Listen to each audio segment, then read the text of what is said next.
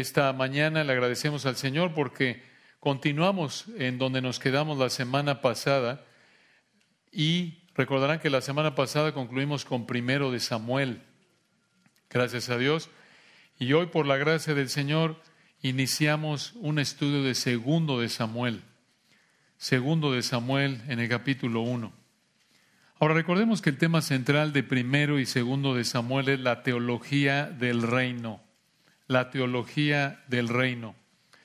De manera positiva o inversa, estos libros apuntan al Rey perfecto, el amado Señor Jesucristo, el Altísimo, el Rey de Gloria, el Rey de Reyes, el Señor de Señores, el Hijo de David con H y D mayúsculas.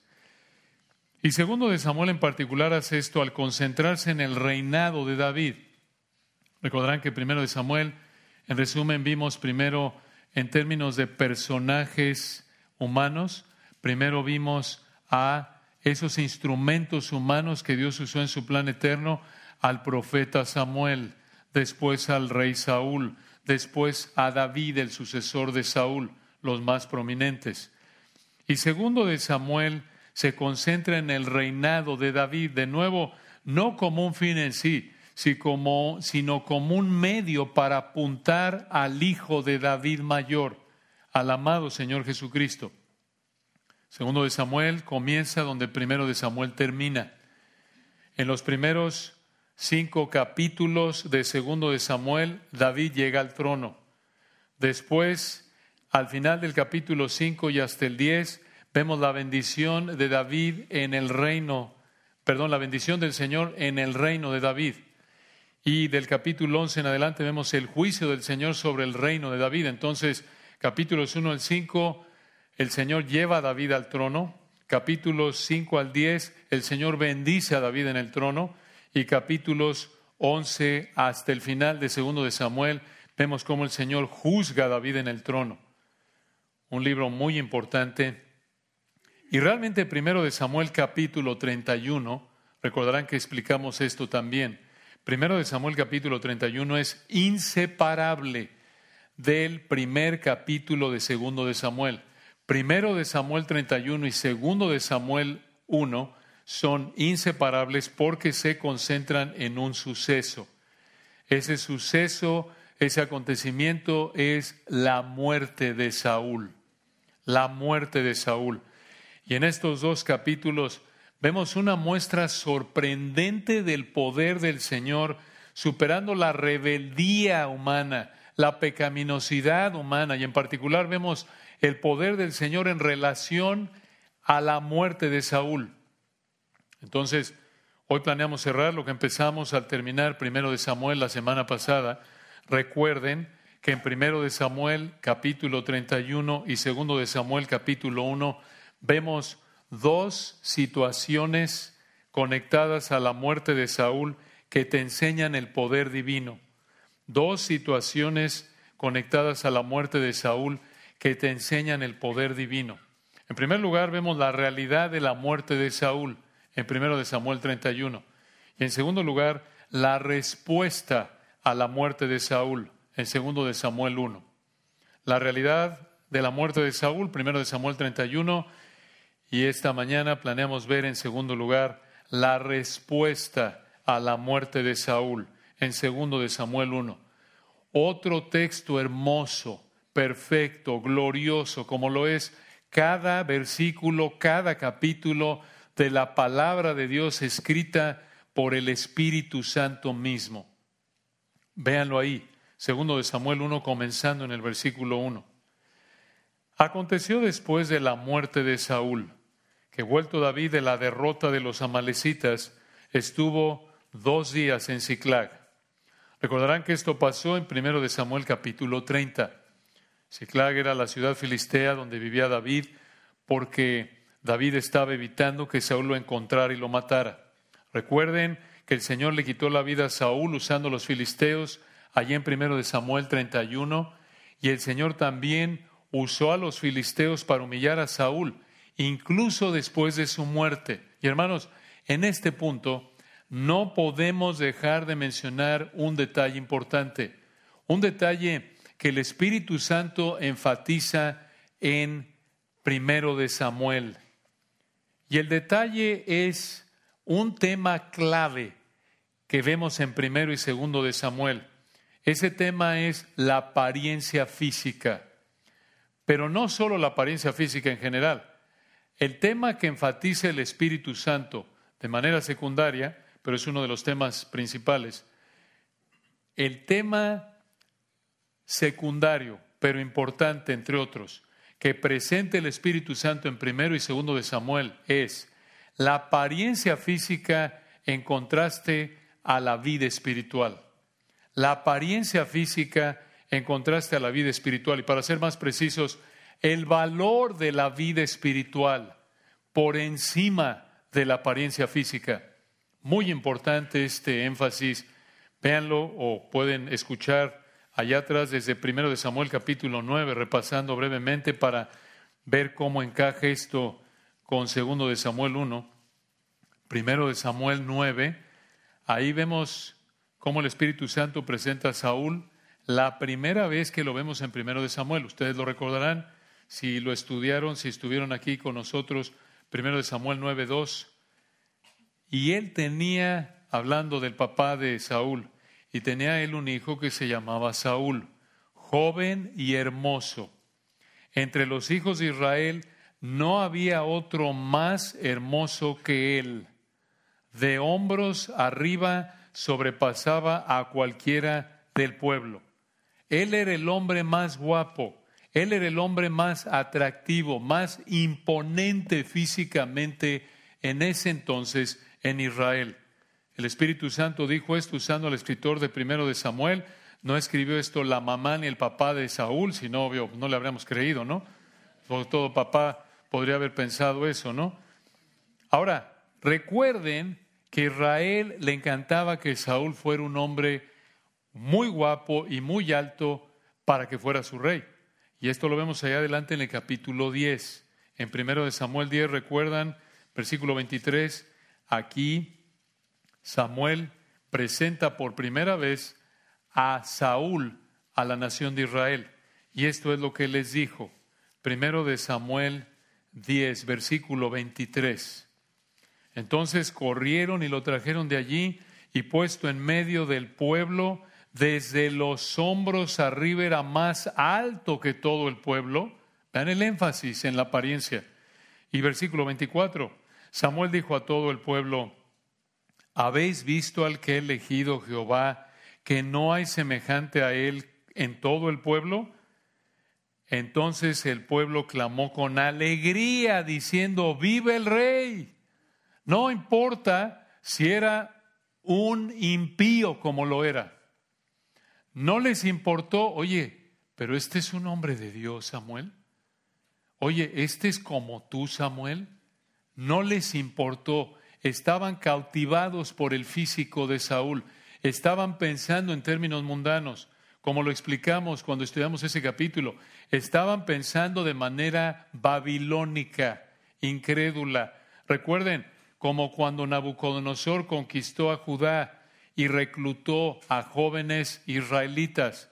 No le importó si eran por lo menos honestos, por lo menos superficialmente morales. No le importó a Nabucodonosor que fueran hombres fieles al Señor. Por supuesto que no, él era un pagano, muerto en delitos y pecados. ¿Qué le importó a Nabucodonosor? Daniel 1.4. Este era el criterio.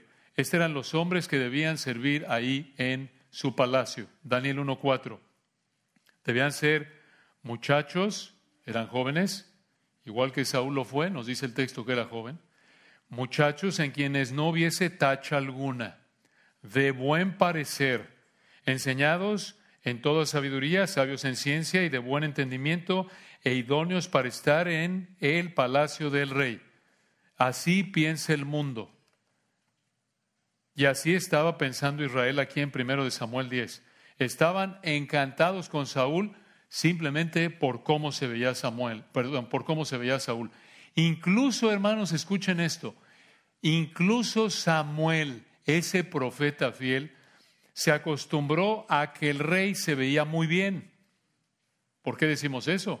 porque vean lo que dice primero de Samuel 16, versículos 6 y 7, avanzando un poco ahí en primero de Samuel, después de que el Señor rechazó a Saúl por su desobediencia en el capítulo 15, en primero de Samuel capítulo 16, recuerdan, el Señor le mandó a Samuel que fuera a ungir, esto es a vaciarle aceite de oliva a otro hombre que reemplazaría a Saúl. Ese hombre sería uno de los hijos de Isaí. Y aquí está ya Samuel con los hijos de Isaí, todavía no sabe que es David, los está viendo para ver, esperando a que el Señor le diga es este. Y vean ahí en primero de Samuel 16, 6. Vean cómo Samuel se había acostumbrado a que Israel tenía un rey guapo. Véanlo aquí en primero de Samuel 16, 6. Ahí está Samuel esperando a ver quién es el indicado, quién es el escogido. Versículo 6. Aconteció que cuando ellos vinieron, los hermanos de David, los hijos de Isaí, él, este Samuel, vio a Eliab y dijo, de cierto delante de Jehová estás ungido. Esto es, este ha de ser, este es el gallo, este es el bueno. ¿Por qué? ¿Qué le conocía al Eliab? ¿Porque era muy santo? No, vean por qué lo pensó. Versículo 7.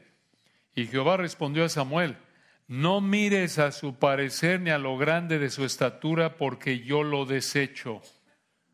Porque Jehová no mira lo que mira el hombre, pues el hombre mira lo que está delante de sus ojos, pero Jehová mira el corazón. En otras palabras, no, no, no, no, no, no. Aparentemente Eliab era, versículo 7, atractivo, grande de estatura, y eso, versículo 6, llevó a Samuel a concluir, seguro es este. Digo, si tenemos un rey muy guapo, seguramente el Señor va a escoger otro guapo. ¿Se dan cuenta? Y sí, David era guapo, pero el Señor no lo escogió por lo guapo. Lo escogió por su corazón. Y eso porque en la soberanía de Dios, Dios le dio ese corazón a David.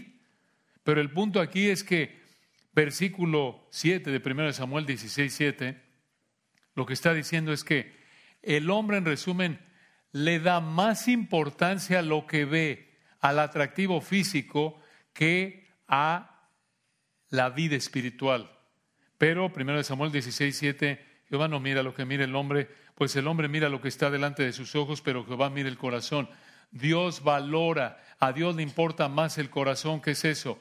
Los deseos, la mente, los motivos, la vida espiritual, eso es lo que más le importa a Dios.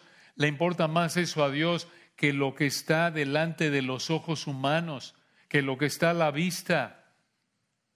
Pero en primero de Samuel capítulo 31 avancemos y llegamos al versículo 8. Vean cómo en primero de Samuel 31 la apariencia atractiva de Saúl se acabó con su muerte. Pero vean, hermanos, otra vez, ningún detalle está fuera de la soberanía del Señor.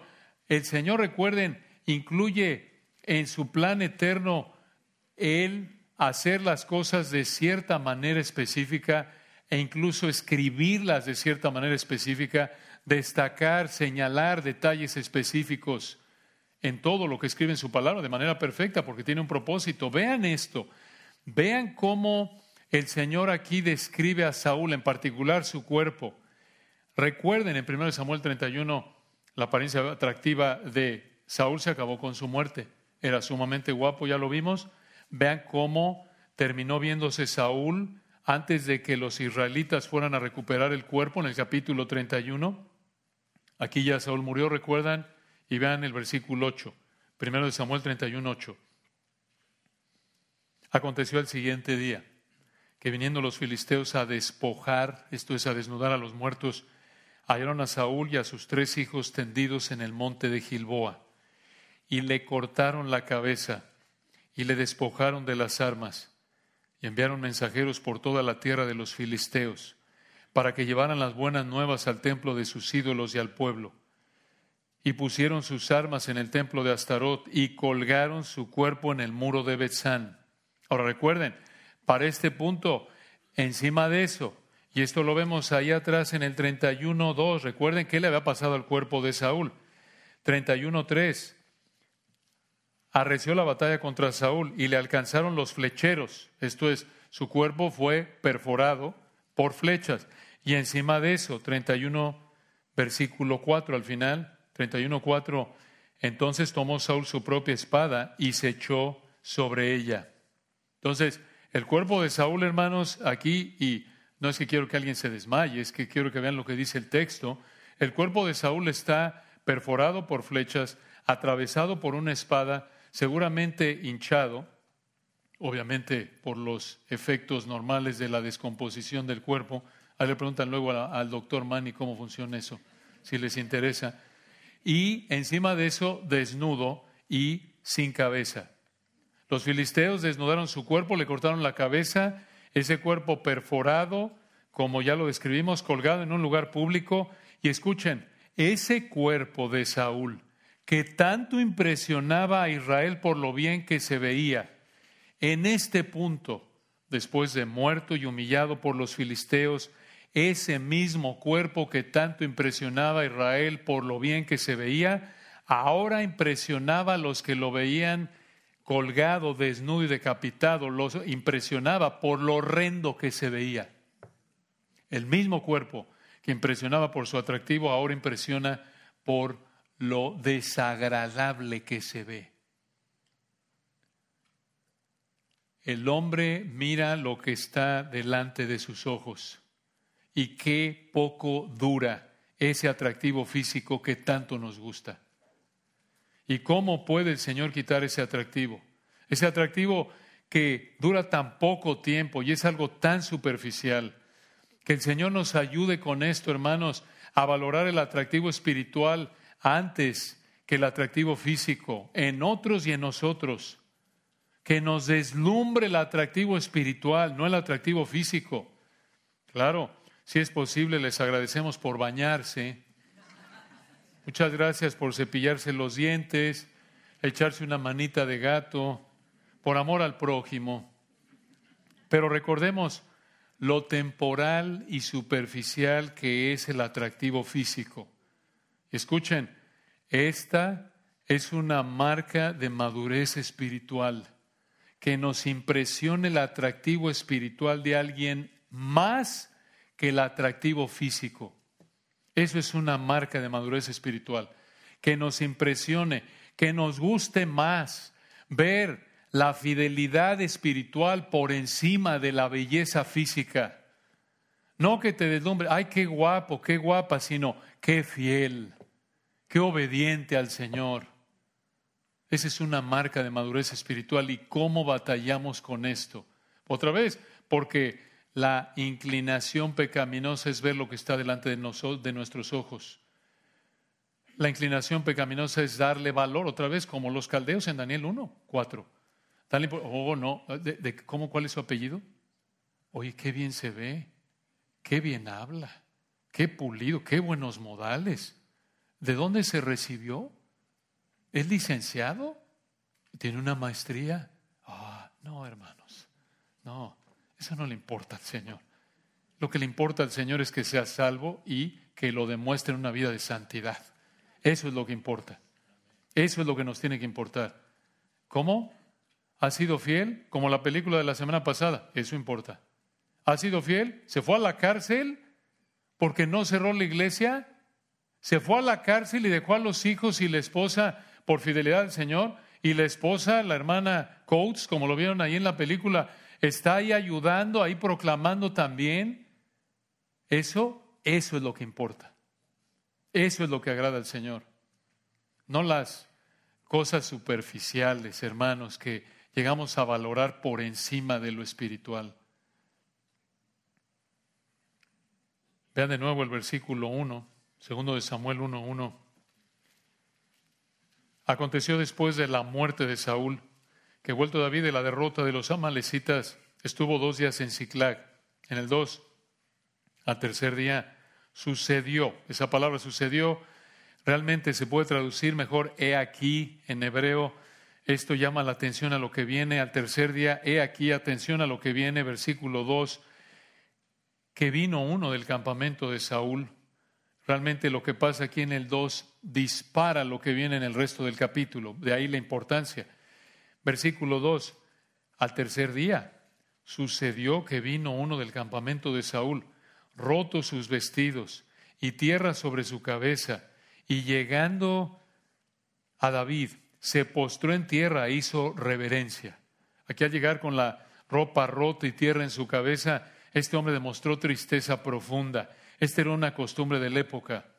Versículo 3 continúa, segundo de Samuel 1.3, y le preguntó a David, le preguntó David, ¿de dónde vienes? Y él respondió, me he escapado del campamento de Israel. La idea aquí parece ser que sobrevivió a la batalla. Versículo 4, David le dijo, ¿qué ha acontecido? Esto es, ¿qué pasó? Te ruego que me lo digas. Y él respondió, el pueblo huyó de la batalla y también muchos del pueblo cayeron y son muertos. También Saúl y Jonatán, su hijo, murieron. Estas fueron noticias terribles. En otras palabras, Israel estaba aplastado, estaba en ruinas. Y escuchen, y hablamos de esto hace tiempo en 1 de Samuel 8, pero necesitamos recordarlo. Este fue lo que ven aquí en 2 de Samuel 1:4. Este fue el final y la culminación de una etapa de juicio contra la nación de Israel. ¿Por qué? Porque recuerden, en 1 de Samuel capítulo 8, ellos rechazaron al Señor como su rey y ellos pidieron un rey como los de las naciones. Y el Señor les dio a Saúl para juzgar su rechazo. Y recuerden, el Señor les dio lo que pidieron como juicio, porque rechazaron al Señor, porque prácticamente fue la misma actitud, escuchen, de los israelitas de la generación de Jesús cuando dijeron de Jesús, no queremos que este hombre reine sobre nosotros. Esa fue la misma actitud, ¿recuerdan? No queremos que Yahweh reine sobre nosotros, queremos un rey igual al de las naciones.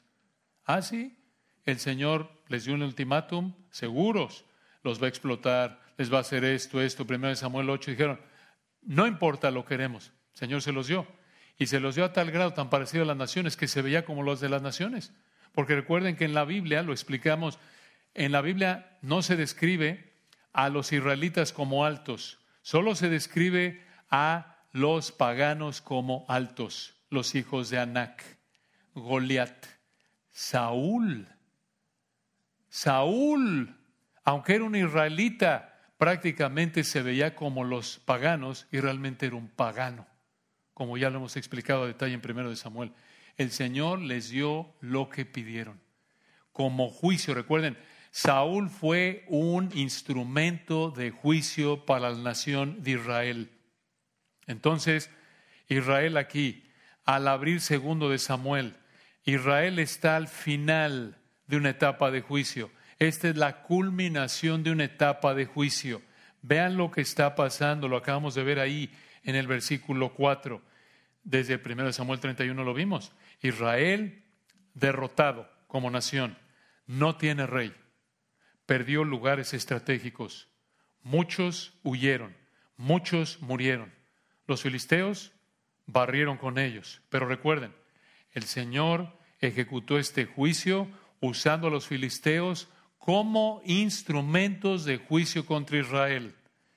Israel, hermanos, merece esto y más, otra vez, porque habían rechazado al Rey de Reyes, al Rey de Gloria, al Señor Jesucristo, en primero de Samuel capítulo 8. Pero también, escuchen, esta situación en la que está la nación de Israel en, en segundo de Samuel 1, están prácticamente en el fondo como nación. Esta situación el Señor también la va a usar para hacer por lo menos dos cosas. Dos cosas. Número uno, mostrar su poder a levantar a Israel de las cenizas. Esto es muy importante. El Señor va a usar esta situación para hacer por lo menos dos cosas. Número uno, mostrar su poder al levantar a Israel de las cenizas. El Señor va a mostrar su poder al levantar a Israel de las cenizas y lo va a hacer mediante David. David, al hacer esto, le va a mostrar a Israel que David es el rey escogido por él para reemplazar a Saúl.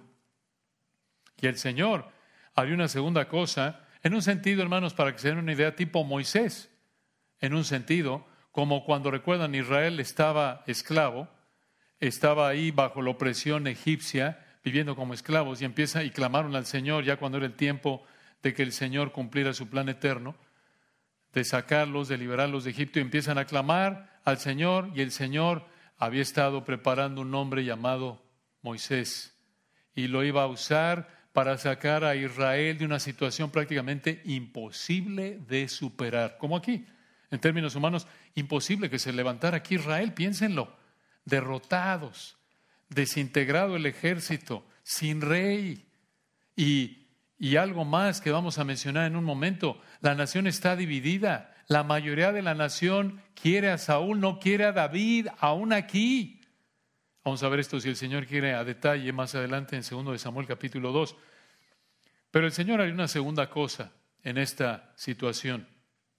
Al hacer esto, iba a preparar a David para el trono. Iba a preparar a David para el trono. Ya lo había estado preparando.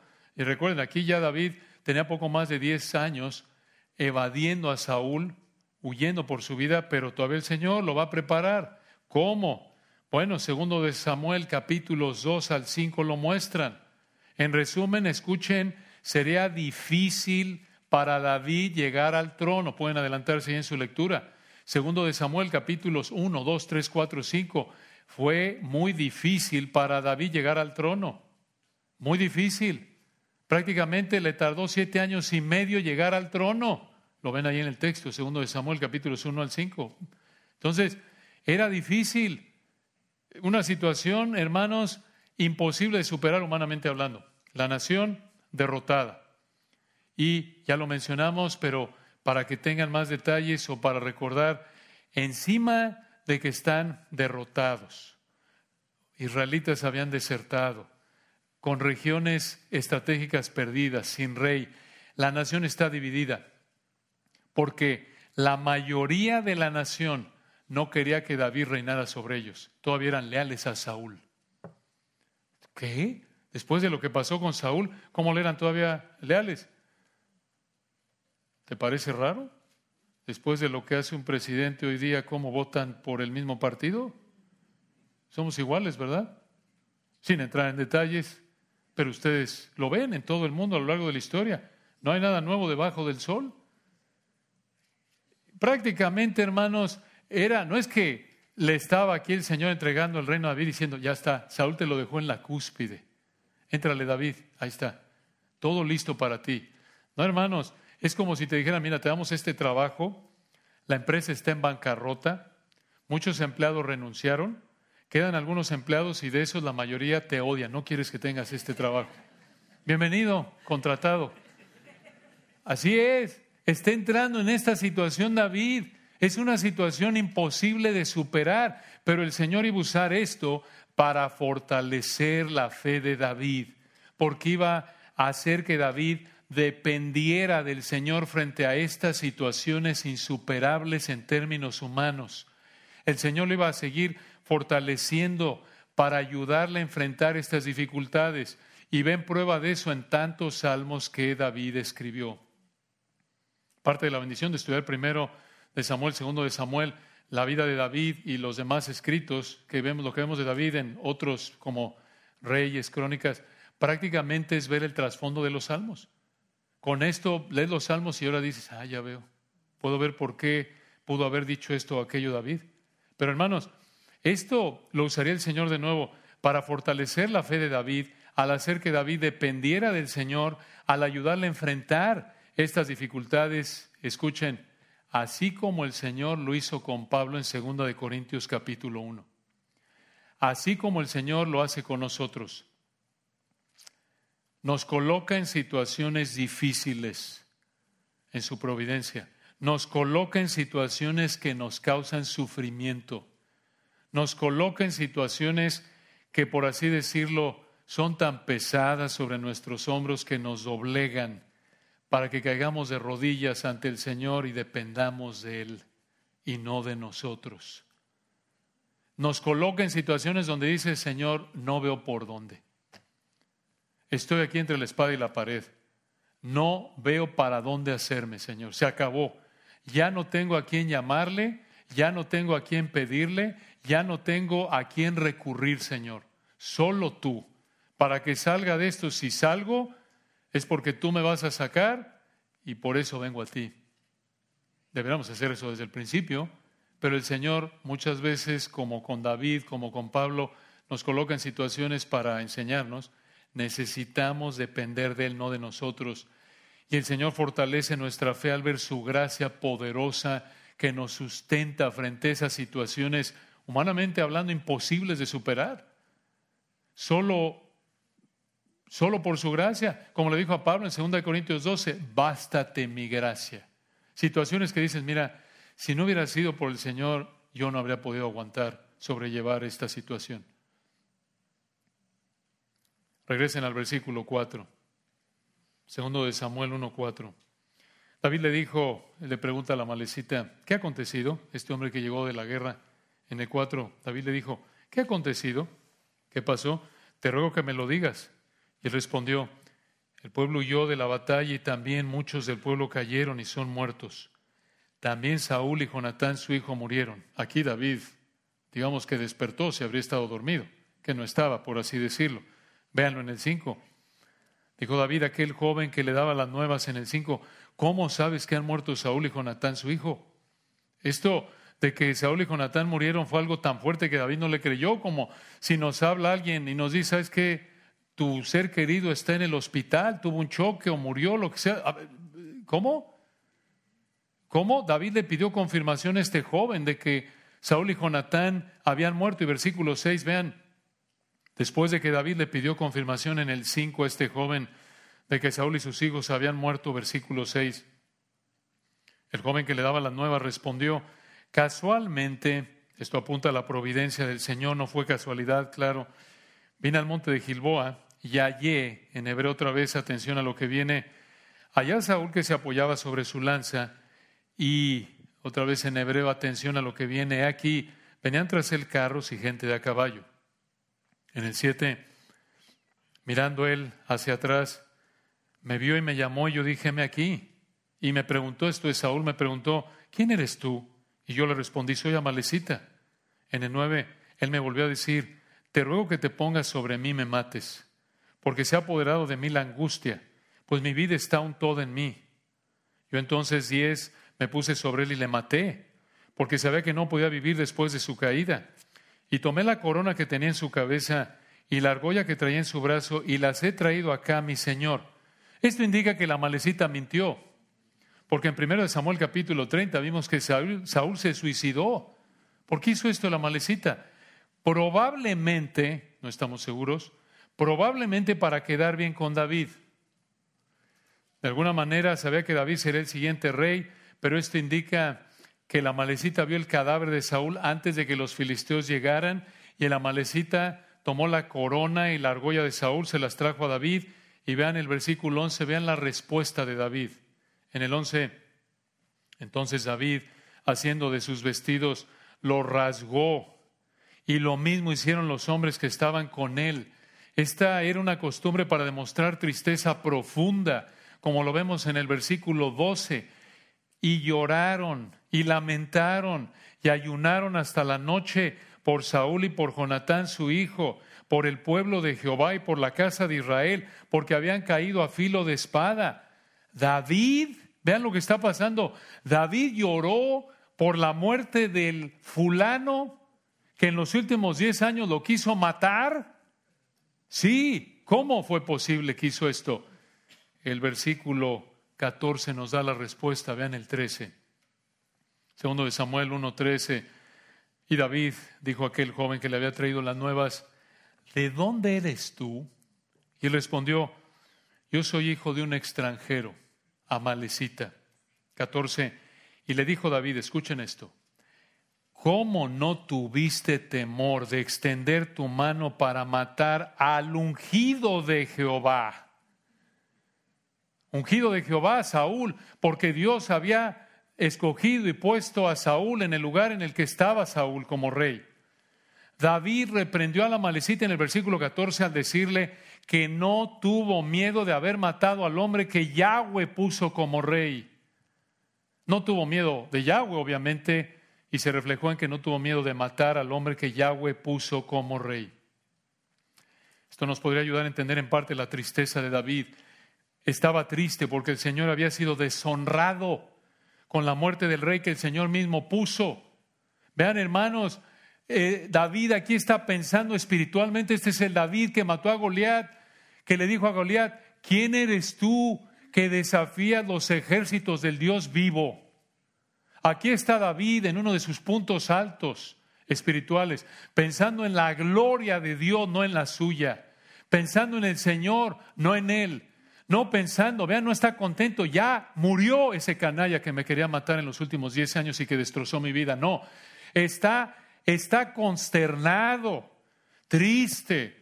¿Por qué? Porque este hombre se atrevió a deshonrar a Yahweh al matar al ungido de Yahweh. Qué ejemplo, hermanos. Qué reflejo imperfecto del Señor Jesucristo. Tantos ejemplos de la vida del Señor como en Getsemaní. Padre, si es posible, pase de mí esta copa, mas no se haga mi voluntad, sino la tuya. Vean, aquí David no está pensando en cómo le afecta, le beneficia aquí la muerte de Saúl. Está pensando en cómo se ve Dios. ¿Cómo? ¿Cómo te atreviste a matar al ungido de Jehová? ¿Qué ejemplo a seguir, hermanos? No estar pensando en nosotros, sino cómo se ve Dios. Y vean versículo 15, esto explica por qué David actuó así en parte. Versículo 15. Entonces llamó David uno de sus hombres y le dijo, ve y mátalo. Y él lo hirió y murió. Y en el 16, David le dijo, tu sangre sea sobre tu cabeza, pues tu misma boca testiguó contra ti diciendo, yo maté al ungido de Jehová. Lo repite, Aquí David, hermanos, actuó en base al testimonio mismo de ese hombre y al hacer esto, David demostró su respeto, su temor al Señor y al rey que el Señor había puesto. Además, recuerden que el Señor había mandado matar a todos los amalecitas desde Deuteronomio 25, 17 al 19. Y aquí, hermanos, aquí hay una diferencia entre la manera de pensar de la amalecita y de David reflejada en sus acciones. Escuchen, como alguien dijo, el amalecita como el incrédulo que era, como cualquier incrédulo, el amalecita entendía la vida de manera mundana, egoísta, buscando aprovecharse de la situación, buscando mentir aparentemente para quedar bien con David y de esta manera sacar provecho de la situación. Pero David entendía la vida de manera espiritual. Esto es de manera bíblica. Por eso dijo, el ungido de Jehová. Qué perspectiva, hermanos. Cuando pensamos así, pensamos en cómo afecta la situación a Dios, no cómo me afecta a mí. Qué lucha tenemos a diario, pensar en cómo me beneficia una situación a mí. Eso deshonra al Señor, eso roba la gloria a Dios. Lo que importa es cómo afecta todo a Él. Todo. No a mí, sino al Señor. Otra vez como la película de la iglesia esencial. ¿Por qué estos dos hombres ¿Por qué Grace estuvo? ¿Por qué los ancianos se jugaron la cárcel y las multas? ¿Por qué se jugaron mucho su trabajo? ¿Por qué estos hombres en Canadá terminaron en la cárcel? ¿Por qué el hermano MacArthur se jugó el ir a la cárcel? No estaba pensando en él, estaba pensando en el Señor. Y por lo tanto, al pensar en el Señor, piensas, tengo que obedecer al Señor. Aunque no importa cómo afecte esto a mí y a mi familia. ¿Cómo necesitamos esa perspectiva? Vean versículo 17, vean más aquí de David en un punto alto de su vida. En el 17, vean lo que David dijo de Saúl y Jonatán. Este es el elogio de David para Saúl. Aquí vemos un reflejo del poder del Señor al fortalecer a David. Versículo 17. Y endechó, este es un canto fúnebre, una canción de lamento. Endechó David a Saúl y a Jonatán, su hijo, con esta endecha. Y vean, hermanos, al hacer esto, David siguió una costumbre de la época de lamentar la muerte de alguien de esta manera. Y vean versículo 18, vean lo que David dijo. Y dijo que debía enseñarse a los hijos de Judá. He aquí que está escrito en el libro de Jaser. El libro de Jaser se menciona en Josué 10.13. Josué 10.13 parece que ese libro contenía los registros de batallas de Israel. Pero vean en el 19, vean hermanos cómo David quiso honrar a Saúl el incrédulo impío que lo quiso matar por esos últimos diez años antes de llegar a segundo de Samuel 1. Vean cómo David quiso honrar a Saúl el impío incrédulo, su enemigo, y a Jonatán su amigo, al hacer que todo Judá conociera esta canción de lamento. Esto es lo que dijo David, versículo 19. Ha perecido la gloria, o se puede traducir la belleza, como dice una versión. Aquí se está refiriendo a Saúl y a Jonatán. 19 Ha perecido la gloria, esto es Saúl y Jonatán de Israel sobre tus alturas. ¿Cómo han caído los valientes? Vean, David presentó al fiel Jonatán y al impío Saúl al mismo nivel aquí, valientes. Aquí David colocó a Saúl al mismo nivel que el arca. Esto lo sabemos porque en 1 Samuel 4:21 la nuera de Elí se refirió a la muerte de su suegro y su marido impíos y al arca como la gloria de Israel. Vean el respeto, hermanos, vean el corazón de perdón de David hacia Saúl. No hay amargura, no quiere vengarse, está triste. Versículo 20, vean esto. Segundo de Samuel 1:20, David sigue en esta canción fúnebre. No la anunciéis en Gat, una ciudad filistea al este, ni deis las nuevas en las plazas de Ascalón, otra ciudad filistea al oeste, para que no se alegren las hijas de los filisteos, para que no salten de gozo las hijas de los incircuncisos. Estos eran los filisteos. Aquí David dijo, no le digan a nadie que Saúl y Jonatán murieron. Vean lo opuesto. La inclinación pecaminosa humana es, en cuanto sabes que le pasó algo malo al que te odia, es, ¿ya supiste de Pepito? Ya, y lo tratas de esparcir lo más posible porque hay una satisfacción pecaminosa de que le pasó algo al que odias, al que te odiaba. Y hay un, hay un deleite secreto si estamos pecando que dice, qué bueno que le pasó eso. Qué bueno. No por nada dice Proverbios, si tu enemigo es afligido, no te regocijes. Aquí David está cumpliendo eso. Eso muestra amor.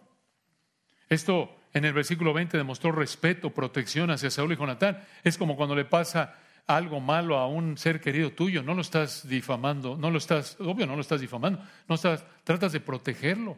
Aún si hizo algo malo, tratas de, de no hablar mal de él, lo proteges. Algo que cualquier cosa que lo haga ver mal, lo proteges, obvio, no de manera pecaminosa, pero esa es la idea aquí. Está mostrando aquí en el 20 respeto, protección David hacia Saúl y Jonatán. Y vean el 21. Vean cómo siguió David elogiando a Saúl y a Jonatán. Montes de Gilboa, ni rocío ni lluvia caiga sobre vosotros, ni seáis tierras de ofrendas, porque allí fue desechado el escudo de los valientes, el escudo de Saúl, como si no hubiera sido ungido con aceite. Aquí el escudo pudo haberse referido a Saúl mismo o a su escudo, pero parece aquí en el 21 que el punto es que Saúl no pudo proteger a Israel. Y este versículo 21 apunta que David maldijo el lugar donde murieron Saúl y Jonatán, de mostrando respeto a los dos. Y de hecho, el principio del versículo 21 en hebreo refleja que David estaba conmovido, porque no es una frase completa, como cuando estás abrumado por la emoción y, y no eres coherente en lo que piensas y dices. Versículo 22, vean, Dice en el 22, sin sangre de los muertos, sin grosura de los valientes, el arco de Jonatán no volvió atrás, ni la espada de Saúl volvió vacía. Aquí vean de nuevo cómo los coloca al mismo nivel. Y la idea del 22 es que Jonatán y Saúl fueron soldados capaces. Versículo 23. Vean cómo David continuó colocándolos al mismo nivel. No lo olviden, al impío Saúl, al que lo quería matar, Vean cómo David sigue colocando a su enemigo y a su mejor amigo al mismo nivel, versículo 23, en su amor a ellos y en su capacidad militar. Versículo 23. Saúl y Jonatán, amados y queridos, esto es agradables, inseparables en su vida. Miren hermanos, usamos la frase, con este amigo, ¿para qué quiero enemigos? Con David diríamos, con este enemigo, ¿para qué quiero amigos? ¿Qué enemigo? Era un hombre de Dios. Aquí está actuando de manera fiel al Señor. Por eso, versículo 23, recuerden, Saúl, su enemigo, Jonatán, su amigo, amados y queridos o agradables en el hebreo, inseparables en su vida. Tampoco en su muerte fueron separados. Más ligeros, la idea es que eran rápidos, eran más rápidos, eran más rápidos eran que águilas, más fuertes que leones. Esto es en su destreza, aptitud militar, fuertes, rápidos. Versículo 24. En el 24, hijas de Israel, llorad por Saúl, quien os vestía de escarlata con deleites, quien adornaba vuestras ropas con ornamentos de oro. Aquí la idea es que la capacidad militar de Saúl trajo beneficios que hicieron posible que las mujeres israelitas disfrutaran de ropa lujosa porque Saúl mantuvo protegido a Israel. Ahí está, hermanas, díganle a sus esposos, vísteme de escarlata, mi rey, adórname con ornamentos de oro. Y vean versículo 25, David repite la frase con la que abrió esta canción de lamento. En el 25, ¿cómo han caído los valientes en medio de la batalla? Jonatán, muerto en tus alturas. Vean la tristeza de David por la muerte de su amigo querido Jonatán. 26. Angustia tengo por ti, hermano mío Jonatán, que me fuiste muy dulce. Más maravilloso me fue tu amor que el amor de las mujeres. Y aquí entran eh, los perversos que tuercen las escrituras para decir, ahí está, eran homosexuales David y Jonatán. No, esa es una perversión blasfema de la escritura, una afrenta al Señor. Eso es una invención. Simplemente, si lees primero de Samuel, segundo de Samuel, en ningún momento ves que hubo algún problema ahí de ese tipo de pecado. No. ¿Por qué dijo eso David en el 26? Por la cercanía que tuvo con Jonatán, en términos de amistad, en términos de lealtad mutua. Cercanía, lealtad, lo vemos en primero de Samuel 18, capítulo 18, capítulo 19, capítulo 20, capítulo 23, hicieron un pacto para protegerse el uno al otro. A eso se refiere. No había nada sexual en esto, hermanos. Simplemente lee primero de Samuel con cuidado y ves que no es, no es posible, eso es una invención, eso es torcer la escritura para poder justificar el pecado de la homosexualidad. No, hermanos, no lo hay. Y vean, el Espíritu Santo no tapa el pecado de nadie. Dice la verdad perfecta, la verdad, punto. Porque Él es el Dios de verdad. La palabra de Dios es verdad. Y miren, hermanos, lo vemos, por ejemplo, ilustrado en que vemos, hemos visto muchos pecados de David a estas alturas. ¿No es cierto? Era un actorazo cuando mentía, ¿verdad? Mentiroso, desconfió de Dios, ¿no es cierto?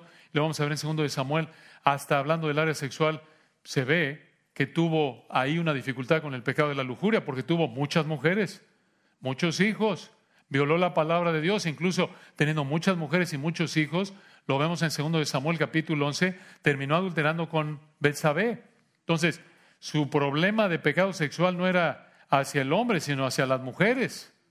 Entonces, por favor, es una aberración, es una blasfemia, es deshonesto decir que, segundo de Samuel 1.26, indica que David y Jonatán eran homosexuales. Esa es una perversión del texto, eso no es lo que dice el texto.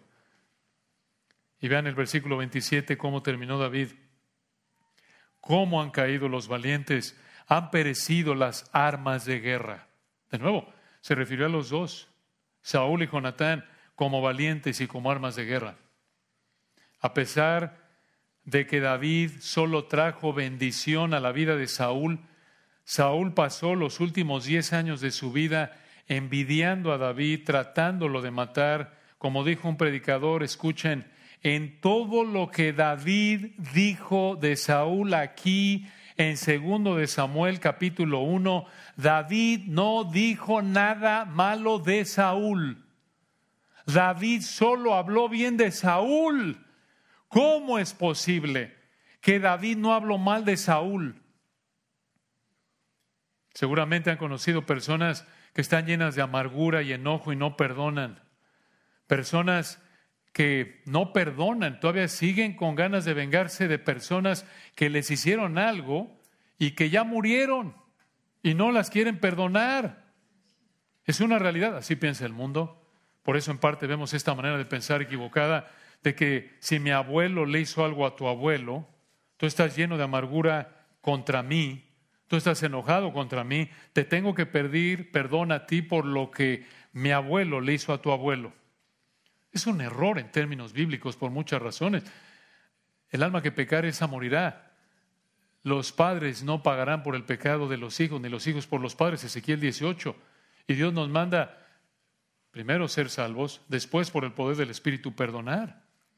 Pero ¿cómo es posible que David, hermanos, ¿Cómo es posible que David no estaba amargado, no estaba enojado contra Saúl, no estaba lleno de venganza contra Saúl? ¿Cómo es posible que David no estaba contento y aliviado porque Saúl estaba muerto? Imagínense, imagínense, recuerden, murió el que te quiso matar por más de 10 años. El mismo que causó que perdieras a tu esposa Mical y que vivieras como animal perseguido en cuevas. Murió el impío que te traicionó, Saúl, que te engañó, que te quiso matar, mandándote a la guerra, pidiéndote que mataras a filisteos para casarte con su hija. Este es el mismo impío que trató de usar a sus hijos para matarte.